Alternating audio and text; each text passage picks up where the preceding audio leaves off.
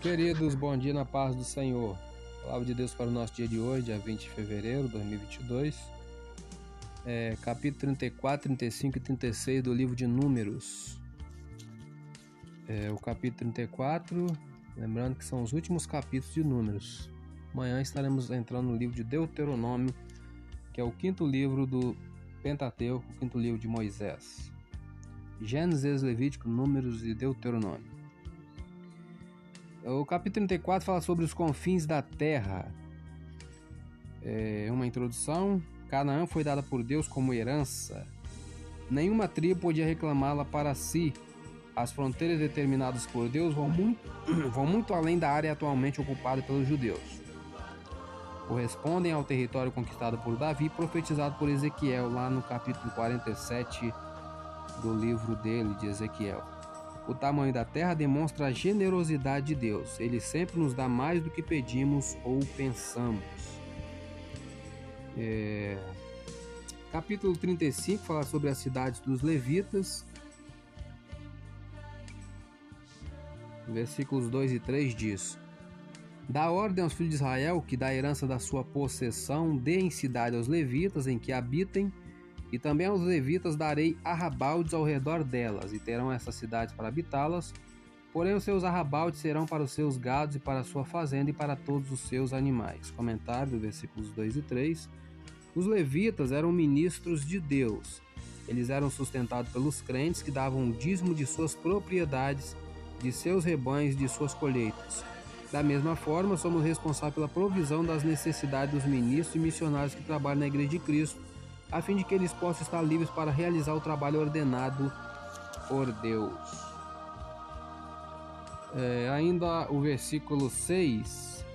Das cidades, pois, que dareis aos levitas, haverá seis cidades de refúgio, as quais dareis para que o homicida ali se acolha.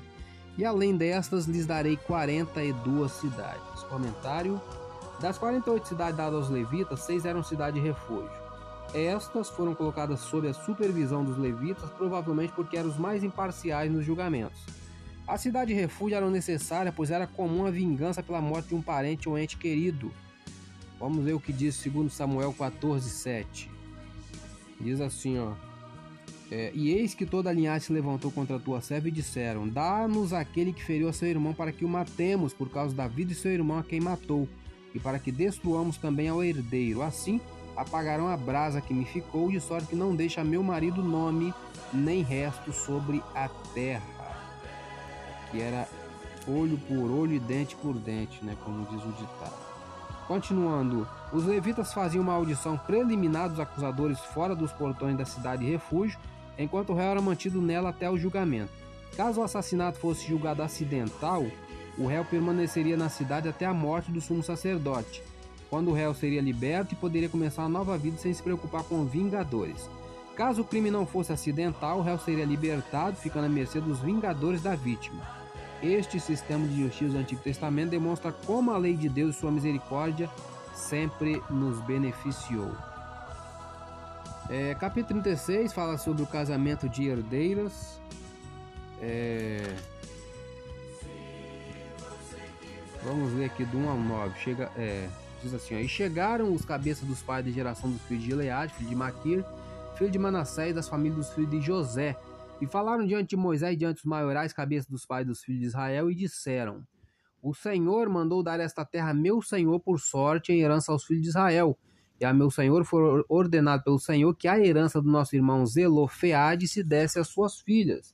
E casando-se elas com algum dos filhos das outras tribos dos filhos de Israel, então a sua herança seria diminuída da herança de nossos pais e acrescentada à herança da tribo de quem forem. Assim se tiraria da sorte da nossa herança. Vindo também o ano do jubileu dos filhos de Israel, a sua herança se acrescentaria à herança da tribo daqueles com quem se casarem. Assim, a sua herança será tirada da herança da tribo de nossos pais. Então, Moisés deu ordem aos filhos de Israel, segundo o mandado do Senhor, dizendo: A tribo dos filhos de José fala bem. Esta é a palavra que o Senhor mandou acerca das filhas de Zelofeade, dizendo: sejam por mulheres a quem bem parecer aos seus olhos, contanto que se casem na família da tribo de seu pai. Assim a herança dos filhos de Israel não passará de tribo em tribo, pois os filhos de Israel se chegarão cada um à herança da tribo de seus pais. E qualquer filha que herdar alguma herança das tribos dos filhos de Israel se casará com alguém da geração da tribo de seu pai. para que os filhos de Israel possuam cada um a herança de seus pais. Assim, a herança não passará de uma tribo a outra, pois as tribos dos filhos de Israel se chegarão cada uma à sua herança. Comentário. Zelofeade possuía cinco filhas, mas nenhum filho. Após a morte dele, suas filhas apelaram para Moisés. A herança costumava ser garantida apenas aos homens. Deste modo, a linhagem familiar de Zelofeade teria desaparecido, mas Deus disse a Moisés que se um homem morrer sem filhos, sua herança iria para suas filhas, está em Números 27, 8. Então surge a questão do casamento. Caso as herdeiras fossem casadas com homens que não pertenciam à sua tribo, a terra passaria a pertencer à tribo dos respectivos maridos no ano do jubileu. Por isso, Moisés estabeleceu que a herdeira deveria casar-se com um homem de sua tribo, a fim de que a herança fosse preservada. Mais tarde, quando as tribos receberam suas terras no reinado de Josué, as filhas de Zelofeade receberam sua herança como Deus havia instruído. Não é preciso procurar muito para encontrar pessoas que desejam ser consideradas uma exceção à regra, mas os sábios líderes discernirão quem possui preocupações legítimas e poderão assegurar que a justiça seja feita nestas situações especiais. Versículo 13 para terminar. Estes são os mandamentos e os juízos que mandou o Senhor pela mão de Moisés ao filho de Israel nas campinas dos Moabitas, junto ao Jordão de Jericó. Comentário: O livro de Números cobre 39 anos de história de Israel no deserto. Sua narrativa se encerra com os israelitas posicionados às margens do rio Jordão, em frente à terra prometida. As peregrinações no deserto haviam chegado ao fim. Israel se preparava para o próximo grande passo, que era a conquista de Canaã. O apóstolo Paulo afirma que os acontecimentos descritos em números servem de alerta para que não cometamos os mesmos erros dos israelitas. Lá em 1 Coríntios 10, 1 a 12. Aprendemos que a falta de fé é desastrosa e que não devemos prender-nos aos prazeres pecaminosos do passado. Devemos evitar reclamações e não nos comprometermos com qualquer forma de idolatria. Se escolhermos Deus como Senhor da nossa vida, não devemos ignorar sua mensagem no livro de Números. Essa foi mais uma leitura diária de hoje.